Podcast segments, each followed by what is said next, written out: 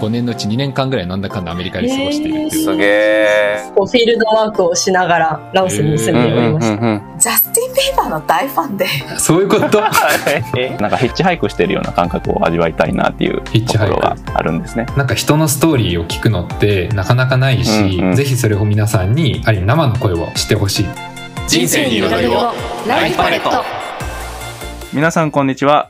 ライフパレットをお聞きいただきありがとうございます。パーソナリティの高谷です。同じくパーソナリティのごめちゃんです。この番組は人生に彩りを加えることをコンセプトとして、留学経験を含めたゲストの彩り豊かなライフストーリーを雑談形式で掘り起こしていくラジオ番組です。留学生の奨学金支援国家プログラムである飛び立て留学ジャパンに採択された各国に飛び立つ飛び立て生を中心にゲストに迎え、中高生や大学生に対して留学の魅力を伝えるとともに、親御様に対して留学を通じて子供たちはどんなことを学ぶのかを知る機会となれば幸いです。リスナーがラジオを聞き終えた後、より豊かで面白い生き方を描いていけるようなラジオにしていければと思っています。どうぞよろしくお願いします。では、えっ、と、本日のゲストの紹介をごめちゃんお願いします。はい。本日のゲストは、プロのパルクールパフォーマーで、今パルクールのいろいろと体験できる拠点作りをしている、木本、木本さんです。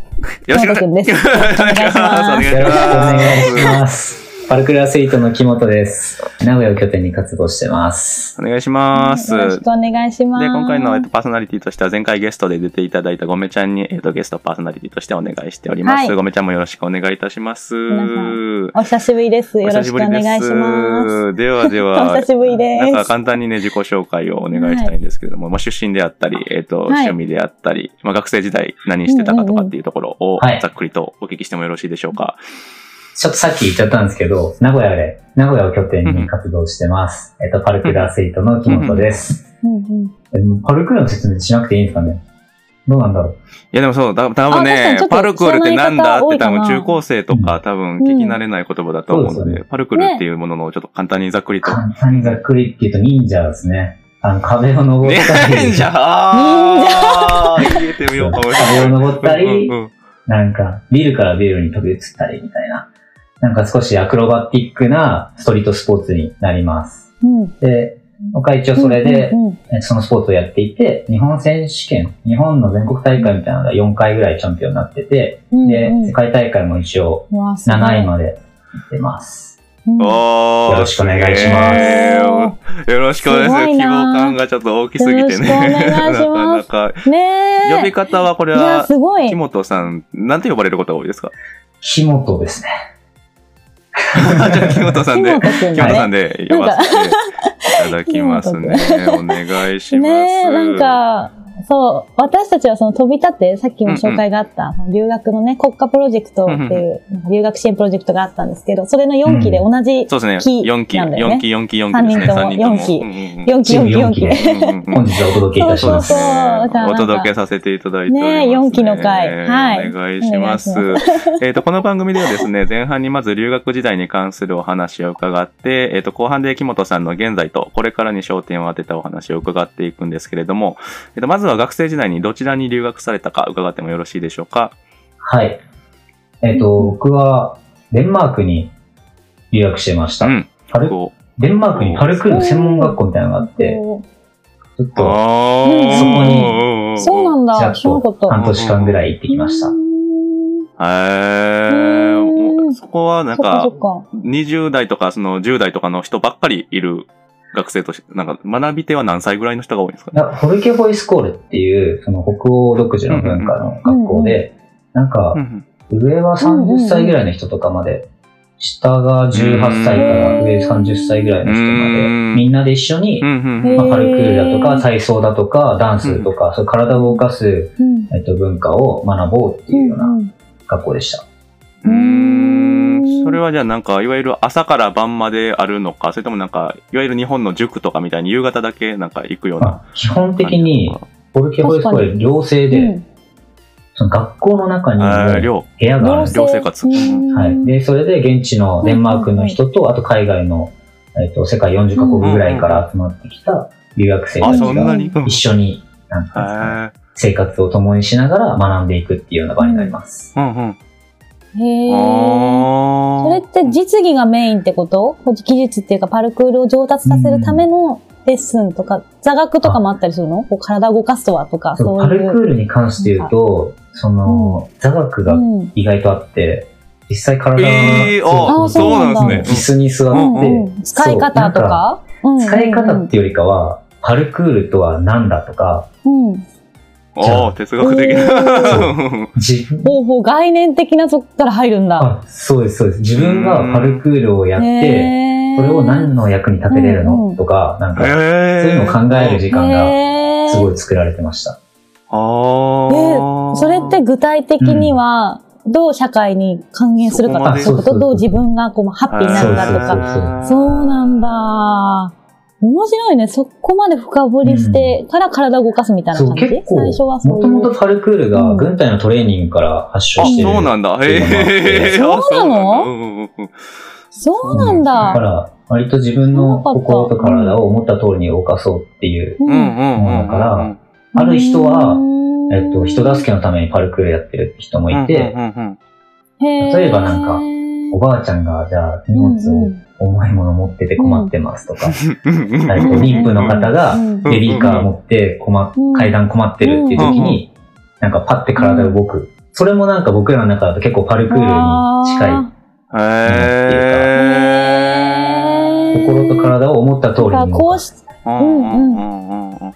その今の話を聞くと、こうしたいって思った時に、その通りに動けるようにっていあそのう、気持ちのえ延長線上にあ、そうです、そうで動す。きがあるみたそいな。の通りですうーんでも単純にそのなんでしょう、パフォーマンスとし知て、らなんなかかっ壁とた壁を飛び越えたりするのも、いうんそれはなんかパルクルの一部であって、もっとなんか本来広い概念ってことですかね。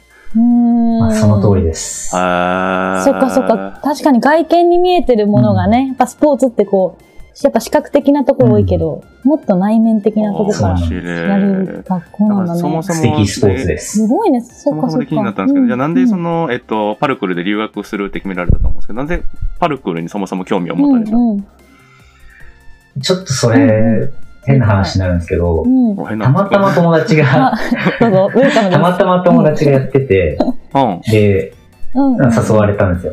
で、じゃあ、あ、行こうか、高校の時に、じゃあパルクールしに行くわって、うんはい、うん名古屋のもう街に出てったら、うん友達が、行けないわ、ごめんって言われて、今日行けないけど、うんパルクールやってる人誰か来るから、うんうんうんあ、そうです、来なかったでうんうん。うんうんでうんうんそして待ってそたれなかったら、ね。なんか、海外の人が2人うん。へへこうへへ歩いてきて、おうおうパルクールうんみたいな感じで聞いてきて、おうおうおうおう当時英語もわかんないし、しかも2人フランス人だったんですけど、はいはいはい向こうも英語も喋れない、こっちうんうんも喋れないみたいな。うんうんうん。へー。で、けどなんかパルクールって言葉だけ、あ、パルクール、パルクールみたいな。で、そっからなんかボディーランゲージでパルクール教えてもらって、もう、え、へー。ドハマりしましたね。うんうん。要はその二人が先生だったってことですかあ、そうです、そうです、そうです。先生、うん。ああそうだったんだ。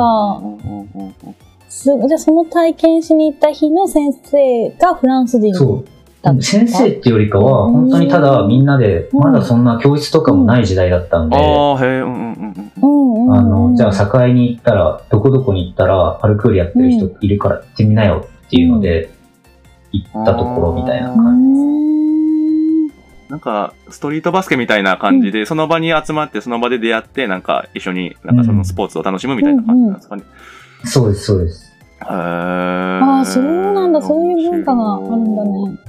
へえフランスがねさっき発祥あ、って言そってうたそうもんそう、ねフランス発祥で、そっかそっか当時、二人は10年とかもうやってたんですけど、あーへえ。おーもう、本当にトップレベルの人に最初から教えてもらえたから、うんうん自う分うは、わパルクールってこんなに楽しいしー、うんその二人のうん口癖がみんな同じっていう言葉で、へ日本語でずっと言ってくれてたんですけど、うんうんうんその言葉だけ知ってて、うんうんうん。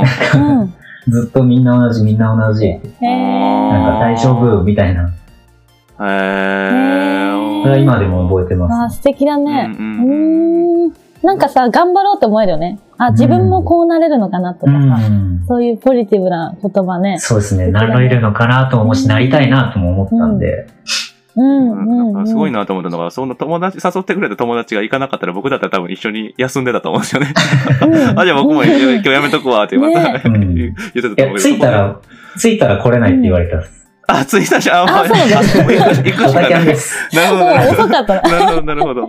え、え、えってなるね。うん俺ついちゃったけど、みたいそな。うです。でもそこがなかったらね、もうちょっとじゃあ出会うのが遅かったかもしれないね。あそのタイミングだったから、ね、ちょうどよかったのうかも。ん自分は運がいいなって思います。うん。で、そのなんかじゃあ、まあそこでパルクールに高校生2年生の頃出会って、で、そこから留学に行ってまでなんかパルクールを学んでやろうって思ったなんかきっかけとかはあったりしたんですかうんうんうえん。っと、二つあって、一つはもともとうんパルクールってなんだって、ずっとやってて仕事にもなってきたのに、パルクールって何か知らないな、みたいあ、な。もう留学前うんうんうにんじゃあ仕事になってたってことことなんですね。あ、そうですね。うーん。ああ、そっかそっか。うん。なんだろうって思いながら、一うんつ、それが一つと、うんあともう一つはやっぱ、うん。あの練習場所がどうしても日本だとない。うんうんあうん。のやってるとちょっと怒られたりとか、ああ、うんうん、そうなんだ。うんそうですね。 まあそただうかそう警か察の人たちもすごい、あの、寛容で、もう僕らのことも知ってくれてるあんーで、へえ。ちょっとうんうんうんうん。おじいちゃんたちが、あのうん危なそうって言って通報入っちゃったから、あ今日はちょっと違うとこでやっうんああ、へえ、優しい。ああ、そ うなんだ。そっかそ信っかそっ頼か。関係がで理きたんで解すねしてくれてるねて。。そうで すね。うんねえ。っていうのがあっ、て、うんうん。なんかスケボーパークみたいに日本もパルクールパークがあったらいいなって思ってたら、海外ではパルクールパークが当たり前のようにあったんで、うんあじゃあそれをちょっと見に行きたいし、うんうんえっと日本に作れたらいいなって、そんな結構ふわっとした気持ちうで。んうんうんうんうんうん学しましうんうんうん。うん。ああ、そうだったんだ。だってそうか。ね、パークだったら誰も気にしないもんね。そうでスす。ポーツを楽しんでるっていうだけだもんね。うん警察が来たりしないし。で、そこの受け入れ先とかはどういうふうに見つけられたんですかうん。受け入れ先は、その、うん。たまたまそこで、先生をやってる日本人の人が、パルクールの人で、うんあそのデンマークのフォイスコーレでってことですかあ、そうです。で、その人がしょ、あの、特待生みたいな感じでいけるかも、みたいな話をしてくれへえ、うんううん。うん。うん。うん。て、で、もともと話してた話がなくなったんですよ。うん。うん。うんだからな、くなったのそう、なくなって飛び立てに行ったんで、うん。ああ、んそうだったんだ。うんもそのうともとは飛び立てを経由せずにうん、行こうと思ってたところが、んえっと、なんか、特待制度がなくなった。学校側がなくなっちゃったみたいな。あーでうんうんうんうんうんうんで、諦めてたものを、一回じゃうあ、ん。その飛び立てっていうチラシをもらって、あ、これでいけるんかなって申し込んだうらんうん。通って、うん。だからその時連絡取ってた先生と、うん。えっとう、ん。もう一回行きたいですっていう話をして、行かせてうん。もらいましあねえーそっか、じゃあ、受け入れ先た。うんの準備とかをその人にじゃあお願いしますみたいな感じだったの向こうでの。あ、けど、こうのうん。結局なんかホームページにうんなんか書いて送れば、もうそれでいけるかうんら、あとお金かけれあーそうなば、んだ めっちゃ簡単だったんで、うんうん結構ホルケホイスコール自体は意外と簡単っぽいでうんす、入学うの。んあれはフォイスコーレっていうその成成人学校みたいな感じのイメージとおっしゃられてましたけど、じゃあ、パルクールだけじゃなくて、他にもなんか学ぶ分野とかがあるような学校ってことですかね。そうですね、体操とかう、んあとうん。まあトランポリン、ダンス、うんで、あとは筋トレとか、あとはリーダーシップ、あスポーツリーダーシップみたいなのとへか、ーアーチェリーとかも、なんかいろいろスポーツとか、なんだろう、自然と触れ合うとか、そういう分、なんだろう授業があっ、て、それをなんか選択して取っていくみたいな。だからパルクールだけじゃなくて、うんいろんな種目とうん、よしいろんなうん。分野の人と関わりながら学んでいくっていう場でしうた。んうん。ああ、本当大学みたいな、体育学科みたいな感じなんですね。そ面こで白自分いねで授業をセレクトしていくっていう。あううんん。うん。その、あれ、応募が簡単だったみたいに言ってたけど、そのうん拠点を探すのは比較的ホームからっていうのは、やっぱり希望したら誰でも迎え入れられるようにっていう感じなのかあな、。そうだと思う。方針そんな感じうーへんえ。素敵な方針だね。なるとうねん、じゃあその留学に興味を持てる高校生とか大学生でも意外と簡単にそのホイスコレだったらうん自分の好きな分野とかを選んで入りやすいっていうことです。うん。入りやすいしうん、うんうんあとやっぱ比較的安いですね。なんか飛び立てを使わなくあてーも学費がいけるんじゃないなんか半うん年で、えっとへ食費、料費、うん。うん。うえっと、全部学費とかも込み込みで、半年うん100万かかんなかった。ー。あそうなんだうんうんうんうん。全部ついてってことだよ全ね。部ついて、だから食費とか普通にに、うんうん日本でも一人暮らし、あの、部屋借りてってやってたら多分半年で100万近く行く人はいそうるとだ思ね。うし結構、うん、高いと思だかう。ら、北欧でその安さで行けるのはすごいなって。うんあで確かに北欧しかも、うん。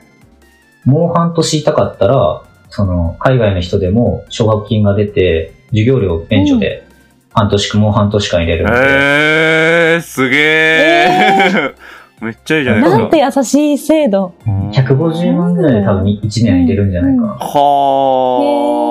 ーすごいですね、それ。普通になんか生ね、活費とか考えたら。うんうん北欧ね、進んでるのかなそういう教育とかねうん。機会が多い気がするいねや。すごい選択肢っていうかね。はあ向こうのデンマークの人とかは、その、うんもうそもそも学費がただらしいんで、なんか、は俺フォフォルケホイスコーレ4つ目だわ、みたいな人が。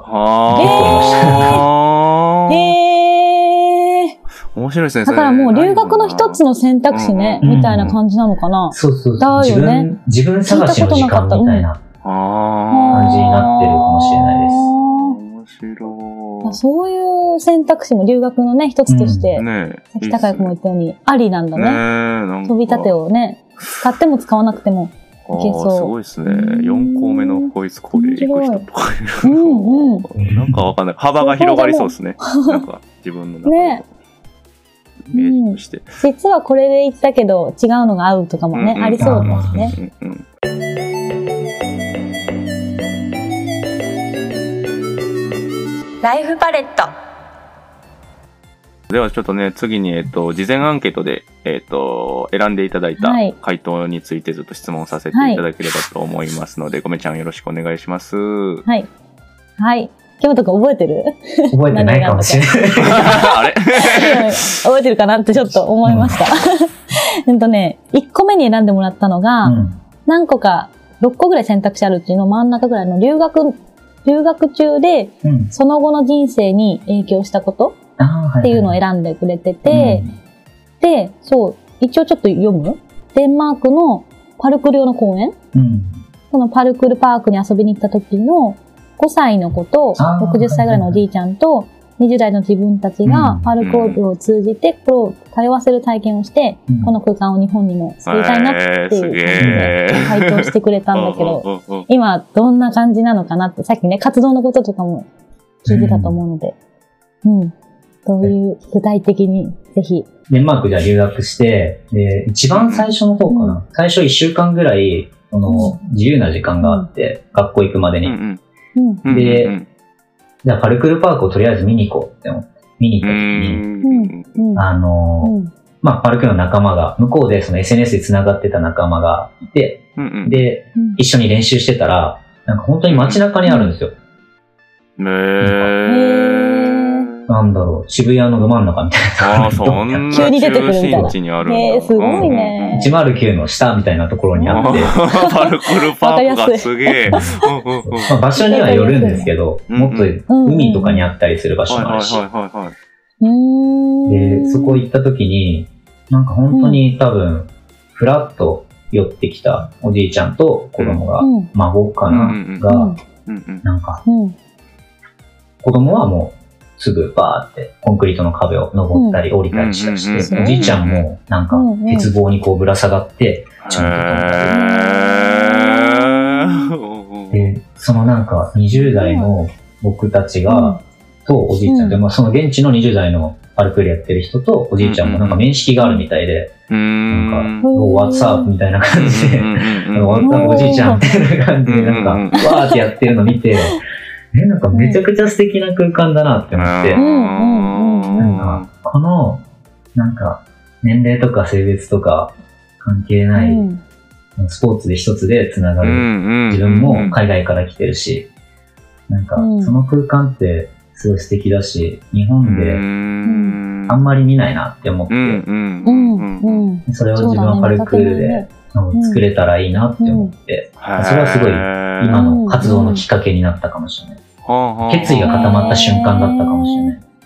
あわあ。それぐらい影響があった出来そ事っだかったそんっですかそねっか。その空間っていうのがだかはら、い。木本くんがなんでパルクールをするかみたいな理由の一つになったみたいなあ、感じ。そうです。そういう場所そをう。そうそううそう。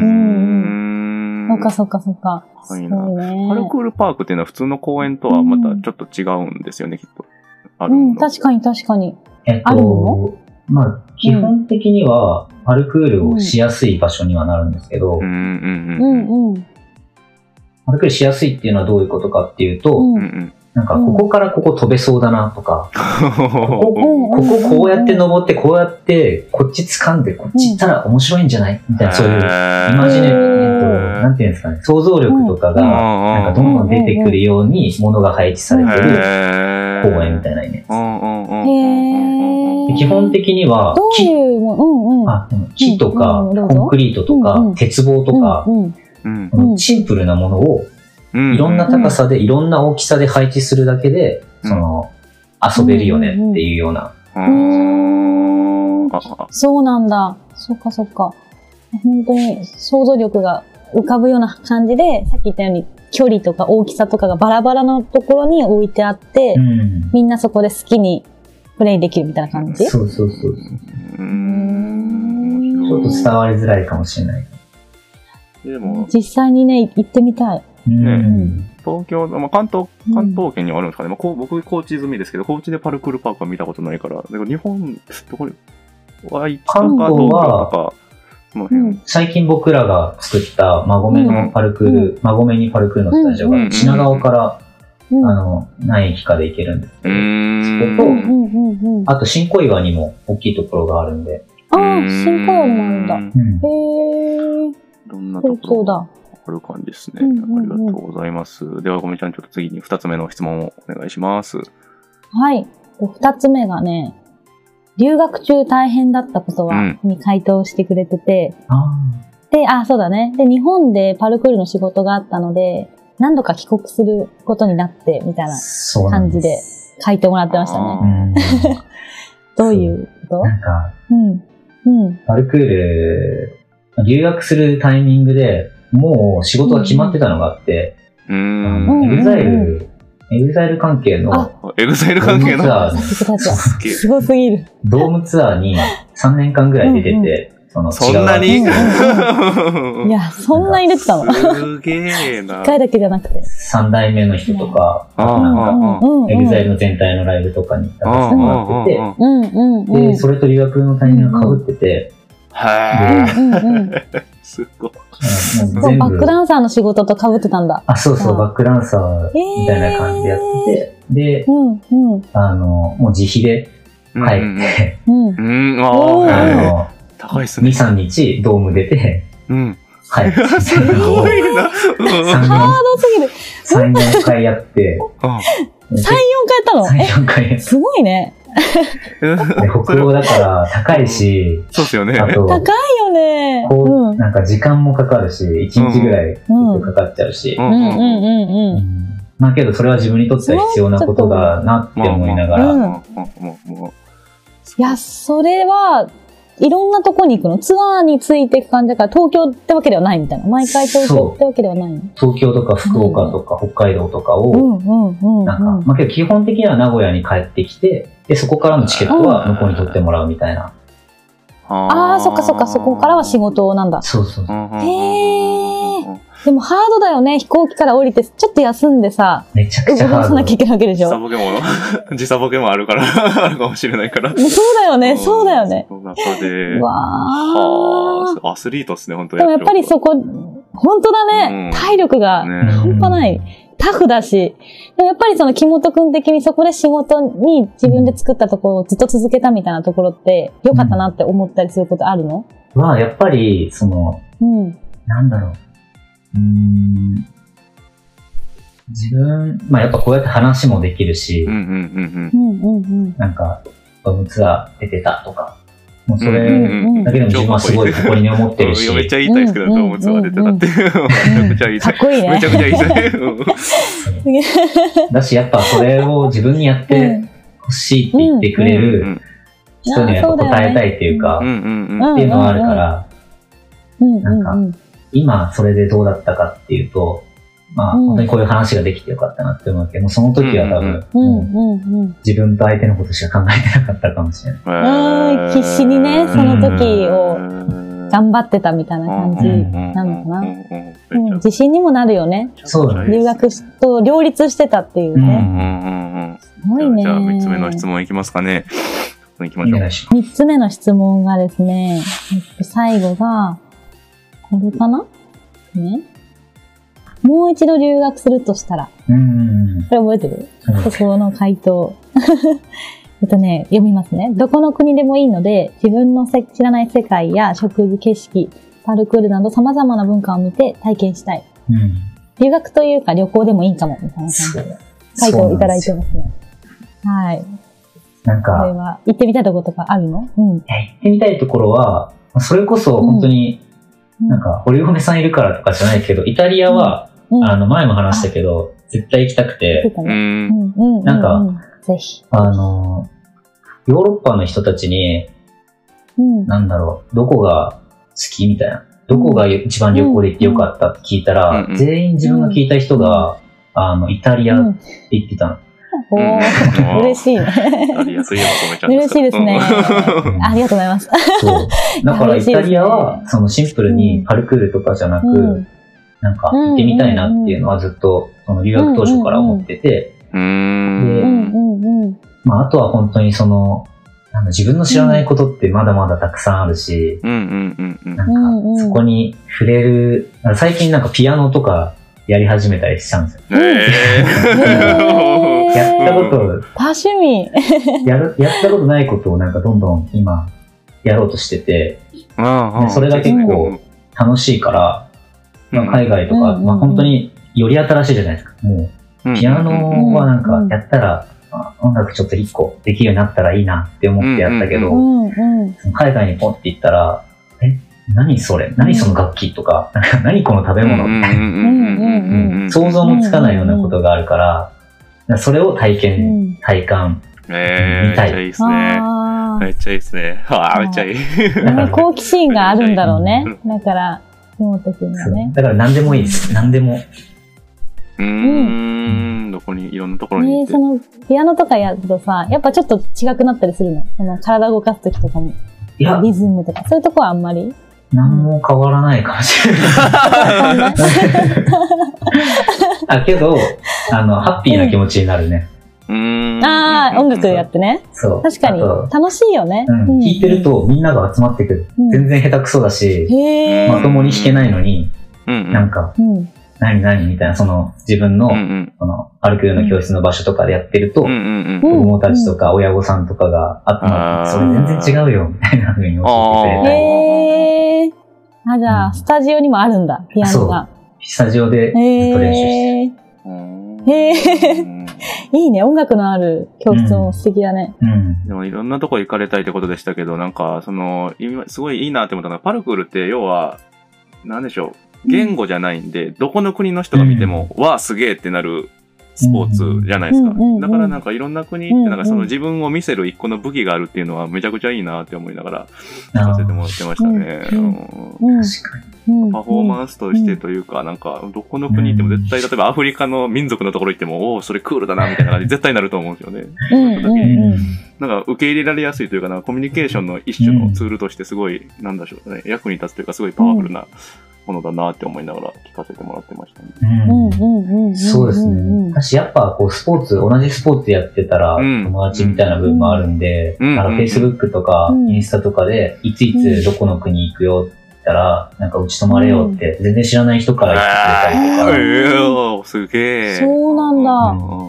僕の初海外シンガポールなんですけうんど、うんうん3週間全然知らない人ん家に泊まって、なんえ、か怖っそれはそれですごいですね。すごい。英語も怖い英語も喋れないまま3週間、最後だけちょっと喋れるかなぐらいで行きました。へえな一緒にやってたりしたのパルクール外でやろうよとそうか。そうそうそううーん。すごいね。合宿みたいな。なんか、パルクール留学みたそ。いうあ、な。みたいな感じで。あーどこの国でパルクールっていうのは普及してるもんなんですかそのフランスが発祥って言ってましたけどえっう。んうん。うん、もともとフランスの軍隊から始まって、で、そこから、うんうんえっと、もうヨーロッパ、普通の、うんなんだろうな、フランスとイギリスとか、うんドイツとかうは、んうんどっちかというとその、ストリート文化が強い。うんうんうんうん。うんうんスケボーみたいにその、外でどんどんやってとか、が強くうて、んうんで、その、僕が留学したデンマークうんは、うんえっと、体育の授業に入ってたり、あとは国の理念がうん自由、すごいね。そう、自由とか競争のない社会っていうのが、うんあうの、デンマークの国の理念としてあって、うんうんでそこと、なんかマッチしてるパルクールとマッチしてるよねっていうので、なんか国がパルクールのパークを作ったりとか、はうん最近はアジアでもアジアでもタイとかでもうん体育の授業入ってたりするので、そうなんだ。へーへえ。なんかそのね、教育に入ってるっていうのがね、すごい、なんか面白いなと。理念、理念としてうのんパルクールっていうので、うんこことかですね、最初に入ってたってうんいうのはすごい、やっぱ新鮮というか、そうなんだと思って。タイとかでも、じゃあ最近はパークとかも増えてるのかなそういう人口が増えてるみたいな感じ、うんタイもちょっとずつ増えてると思うと、増えてます。増えてるし、あと、なんだろう、体育の、パルクールで食べていけてる人もどんどん増えてるみたいですね。その結へー局、すごい教室が増えてったりするから、あーそっかそっかうんうんうんやっぱ需要も。そうなんだ。へーじゃあ結構アジアの中だと、タイは今これからって感じっぽいけど、日本はどうなの正直、プロが一番多いのは日本かもしれないですね。ああ、そうなんだ。へおーーそうなん。だ。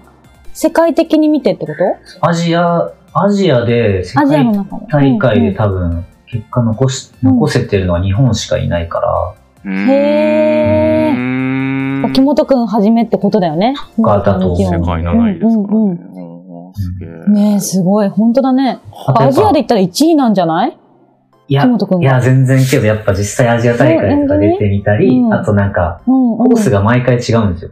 うんうんうんうんそうなんだ。そっかそっかそっだか。ら得意不得意とかもあるから、だからうんうんうんうん出たら絶対勝てるっていう人はめったにいないです。うーんそっかそっかコースとかも、それって事前にわかるものなの、事前に今回こういうコースで行きますっていうのはなくて、うん当日みたいな感じ大体前日とか、うん。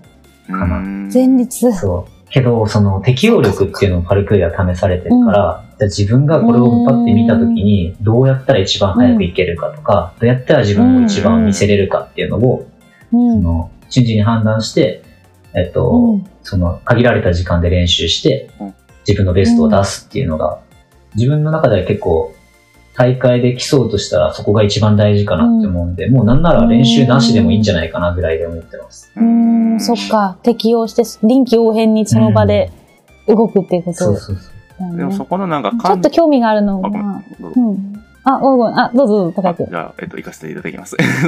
気になったのは、その、なんでしょう、評価の観点っていうのは、そのスピードなあ、のきか、そう、それの気になる。うん。なんかうフんィギュアスケートみたいに技術点みたいなものなのか、だったらどの辺でうん、うん、評価される一応、メジャーなのが2種目あって、うん。うん自分が得意なのが、えっと、スピードランっていう、うんまあ本当にシンプルに誰が一番速いか、障害物がある中で、A 地点からへ B 地点まーうでんスタートからゴールまで一番速い人は勝ちですっていうやつと、うん、あとはフリースタイル、まあフィギュアスケートみたいに、えっと、うん技の難度とか安全性とか、へうんーえっと安全、性技が繋がってるかどうかみたいなのを、うんうんあとはクリエイティビティ、へー。想像、想像力豊かな動きができてへーるか。うんうんうん、面白いうんうんへー。うん。なるほどって。いうのそでう本当にスケート見たらね、うんあれも、うん、うん、うん。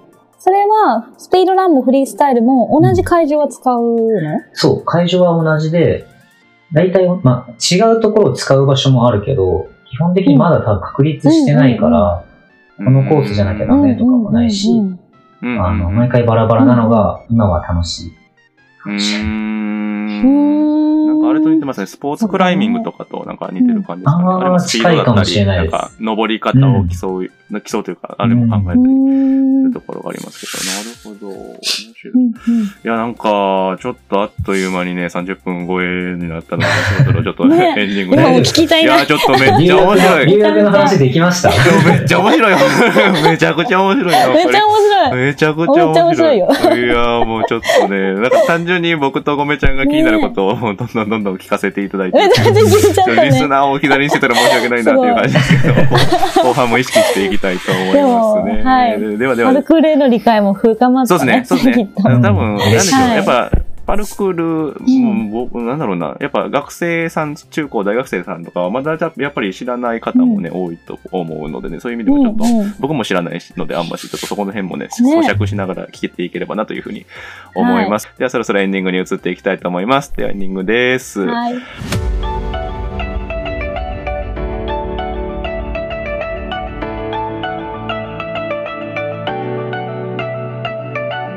ライフパレット。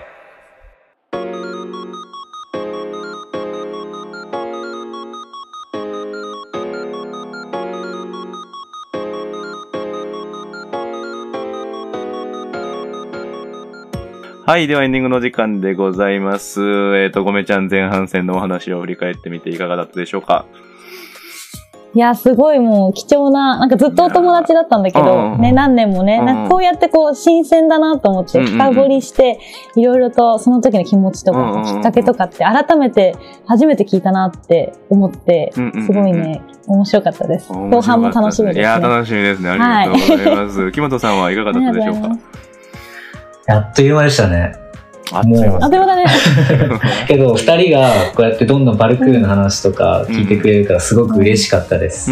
ありがとうございます。いやもうとんでもこちらこそありがとう。単純に気になるっていう。でも、なんかその僕が一番印象的だったのはやっぱパルクールってあの、そのパークでなんか技をきれいに決めるだけがパルクールかと思ってましたけど、そうじゃなくて、最初のに言われてたみたいに体を動かすこと自体ともっと概念が広いものなんだなっていうことがなんか分かったので、なんかいいなって思いました。ありがとうございます、本当に。